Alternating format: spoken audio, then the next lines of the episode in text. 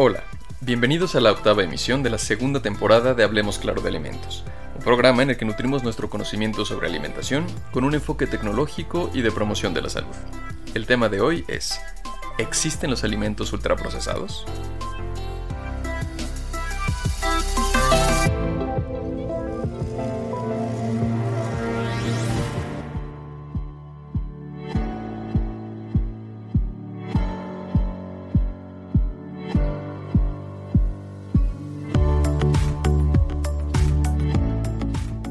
Es importante resaltar la necesidad del procesamiento de alimentos para convertir productos crudos en productos comestibles y cómo esta necesidad ha evolucionado en respuesta al desafío global de la seguridad alimentaria y la sostenibilidad, así como examinar el uso de la extensión del procesamiento o qué tanto se procesa un alimento. A partir de estos conocimientos surgen distintas clasificaciones de los alimentos. La clasificación de los alimentos se ha utilizado como una estrategia para simplificar los mensajes públicos sobre los mismos alimentos y sus efectos sobre la salud y el bienestar. Algunos enfoques de nutrición se han desarrollado con la intención de simplificar y guiar las elecciones de alimentos saludables que hacen los consumidores. Las pautas dietéticas para alimentos, que se enfocan en los componentes dietéticos o en el grado de procesamiento, están evolucionando y se han presentado como estrategias para desarrollar recomendaciones. Es importante que se utilice rigor científico en el desarrollo de clasificaciones de alimentos y que los términos utilizados sean claros, apropiados y no engañosos. Por ejemplo, una clasificación que se centra en los nutrimentos resulta reduccionista porque ignora el impacto de toda la matriz alimentaria.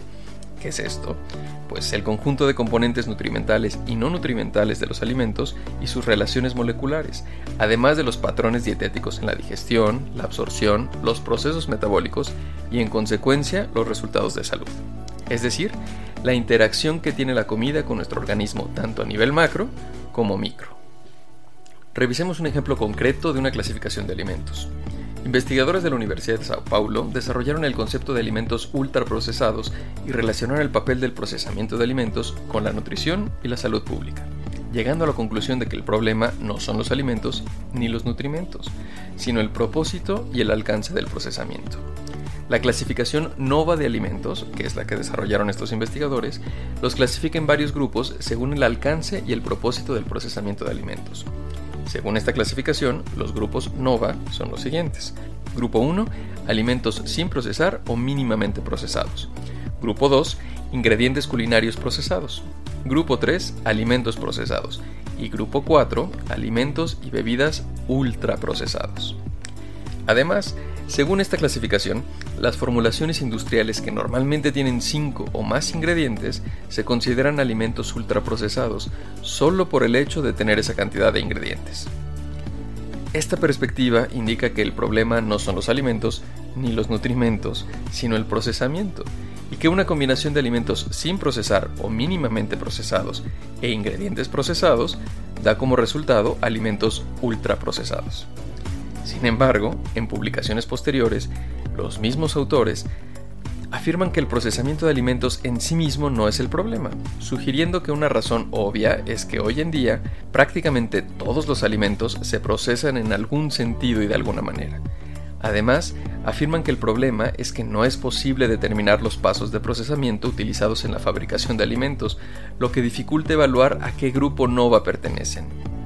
Los autores del concepto de alimentos ultraprocesados también han sugerido que la complejidad de las relativamente recientes técnicas culinarias relacionadas con el procesamiento, así como la cantidad de ingredientes, estarán más allá de los pocos ingredientes considerados aceptables. Parece algo confuso. ¿Es apropiada la definición del término alimentos ultraprocesados?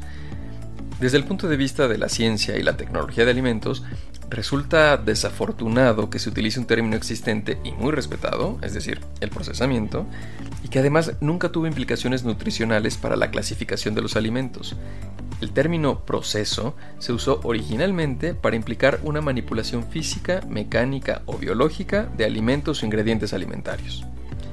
Quizás sea mejor que el término proceso deba permanecer como tal y se use la terminología nutricional adecuada para cualquier nueva clasificación o estado nutricional. Desde la tecnología de alimentos, los alimentos procesados llevan el proceso que requieren, ni más ni menos, para brindar alimentos seguros para el consumo. Los mismos alimentos que se dan como ejemplos de alimentos ultraprocesados, como pan, galletas o productos encurtidos, se pueden preparar en casa o en entornos industriales.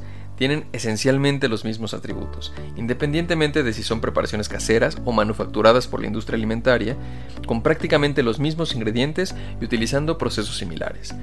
Las comidas caseras normalmente tendrán una larga lista de ingredientes, pero aún así no se denominan alimentos ultraprocesados. Como resultado, la nueva terminología relacionada con los alimentos procesados y ultraprocesados tiene el potencial de causar confusión cuando se usa para mensajes de salud pública. El sistema NOVA puede afectar la credibilidad de las operaciones de conservación de alimentos al aplicar el término proceso en su sistema de clasificación con una connotación negativa. No hay que olvidar que la mayoría de las materias primas agrícolas deben procesarse para convertirlas en alimentos inocuos y sabrosos, y conservar los alimentos para permitir su distribución a lo largo de la cadena de suministro. Los alimentos procesados son una parte integral de la ecuación para brindar nutrición y seguridad alimentaria. Sin procesamiento de alimentos para su conservación, habría una ruptura en las cadenas de suministro de alimentos sostenibles. Los factores que impulsan la disponibilidad de alimentos y los patrones de consumo son complejos y dependen de una serie de factores interrelacionados, como los sistemas de producción, procesamiento y comercialización de alimentos, la urbanización, los cambios en los ingresos y la asequibilidad de los alimentos, la ecuación alimentaria y la globalización del comercio de alimentos. Diversos alimentos disponibles en el mercado que se clasifican como ultraprocesados son de bajo costo y algunos son pobres en nutrimentos y densos en energía. Por ello, se han sugerido relaciones entre el consumo de estos alimentos, como productos de consumo listos para comer, por ejemplo, cereales de desayuno endulzado, refrescos carbonatados, refrigerios con alto contenido de grasa o sal, productos de confitería con alto contenido de azúcar, bueno, entre estos, y resultados indeseables para la salud. Existen otras conclusiones derivadas de estudios que sugieren que las relaciones entre el consumo de tales alimentos y la obesidad deberían tener en cuenta las tasas de consumo de energía al comparar dietas con alimentos no procesados y las que contienen alimentos ultraprocesados. El posible vínculo entre el consumo de alimentos ultraprocesados y los resultados negativos para la salud puede deberse al bajo costo energético de dichos alimentos más que a los efectos del proceso. Los seguidores de la clasificación NOVA sugieren evitar o minimizar el consumo de los denominados ultraprocesados independientemente de sus perfiles nutrimentales.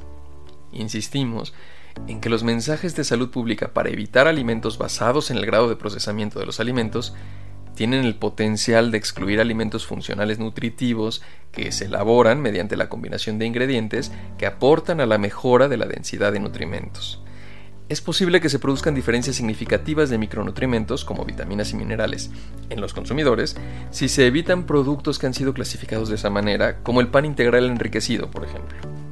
También pueden suponer una reducción en la ingesta de fibra. Los avances en el procesamiento también han resultado en alimentos funcionales procesados con una calidad nutricional mejorada y una calidad sensorial deseable, que pueden contribuir a mejorar la calidad nutricional de las dietas modernas.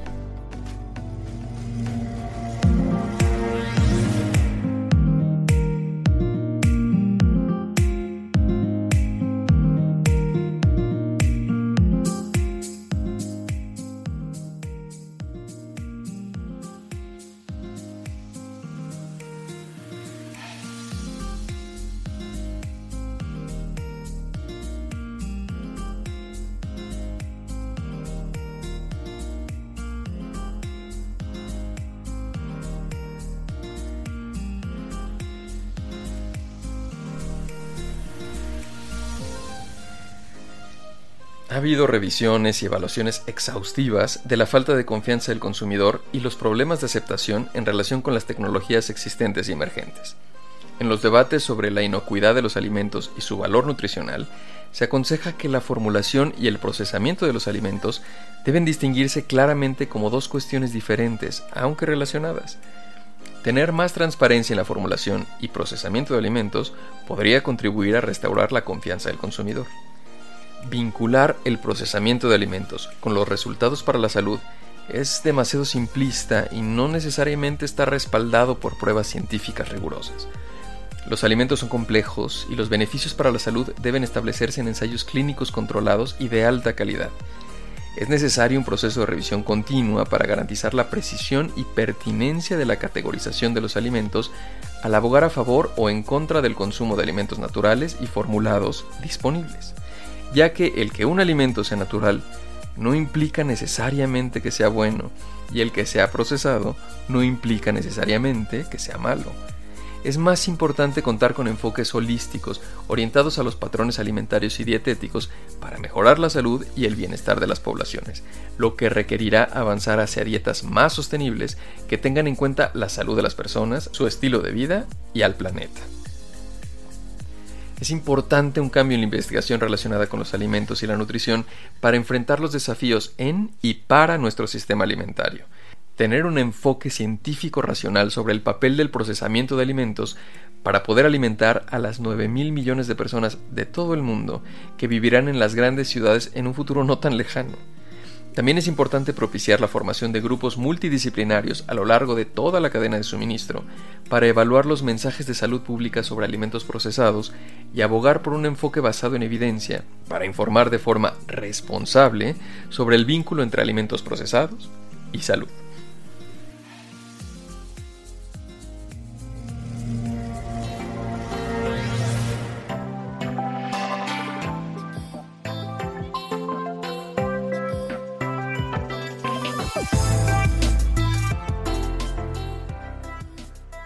Gracias por escucharnos. Esto fue Hablemos Claro de Alimentos. En nuestra próxima emisión hablaremos sobre qué comer cuando todo es malo. Los esperamos.